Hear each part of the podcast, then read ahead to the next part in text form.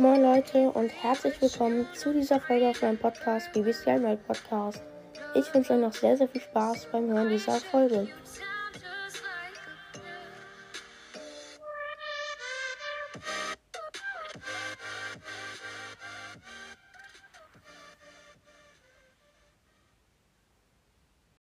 Vorhin gab es den Teil, wo ich die 10 schlechtesten Brawler in Showdown gesagt habe. Und jetzt kommen die 10 besten. Also zuerst Platz 10, dann Platz 9 und am Ende der höchste, äh, der beste Brawler in Showdown. Also es, es gilt für Solo und Duo Showdown zusammen. Wenn ich öfters sowas machen soll, dann schreibt es in die Kommentare. Übrigens, ich grüße jetzt nochmal Toxic Wolf. Er wollte unbedingt gegrüßt werden, er war auch erster beim Frage reinschreiben oder Antwort, keine Ahnung. Und ja, Grüße gehen raus an Toxic Wolf. Und jetzt starten wir direkt mit der Folge. Auf Platz 10 ist Gale. Hat mich irgendwie ein bisschen verwundert, weil Gale ist aktuell eigentlich ziemlich OP. Ich hätte ihn so auf Platz 5 gedacht oder so. Aber immer noch in den Top 10. Ja, mit einer Siegesrate von 52,9%. Genauso wie Poco, der auf Platz 9 ist mit 52,9%. Was ich irgendwie gar nicht verstehe, weil Poco das ist einfach kein Showdown-Brawler. Ja, vielleicht für du Showdown ein bisschen, aber hä, warum ist er auf Platz 9? Egal. Ähm, auf Platz 8 ist El Primo. Hat mich auch überrascht. Ähm, er hat eine Siegesquote von 54,2%. Aber man muss mal überlegen, wenn jetzt 10 El Primos oder so in einer Runde sind, was ja nicht so unwahrscheinlich ist, weil El Primo ein Showdown Brawler ist, dann muss ein El Primo ja auch Platz 10 werden. Wenn ihr wisst, wie ich meine.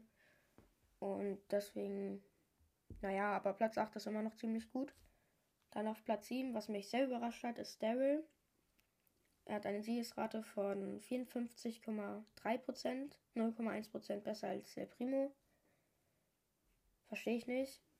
Na egal, auf Platz 6 ist Rosa mit einer Siegesrate von 54,7%. Ja, man muss mal überlegen, eigentlich ist Rosa gar nicht mal so schlecht. Sie hat halt die, ihre Ulti und die ist relativ gut.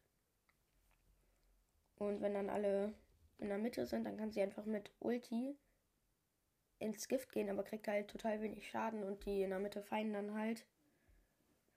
Und das ist eigentlich eine gute Taktik deswegen auch auf Platz 6. Auf Platz 5 ist Karl mit einer Siegesrate von 54,9% und das check ich gar nicht. Warum Karl?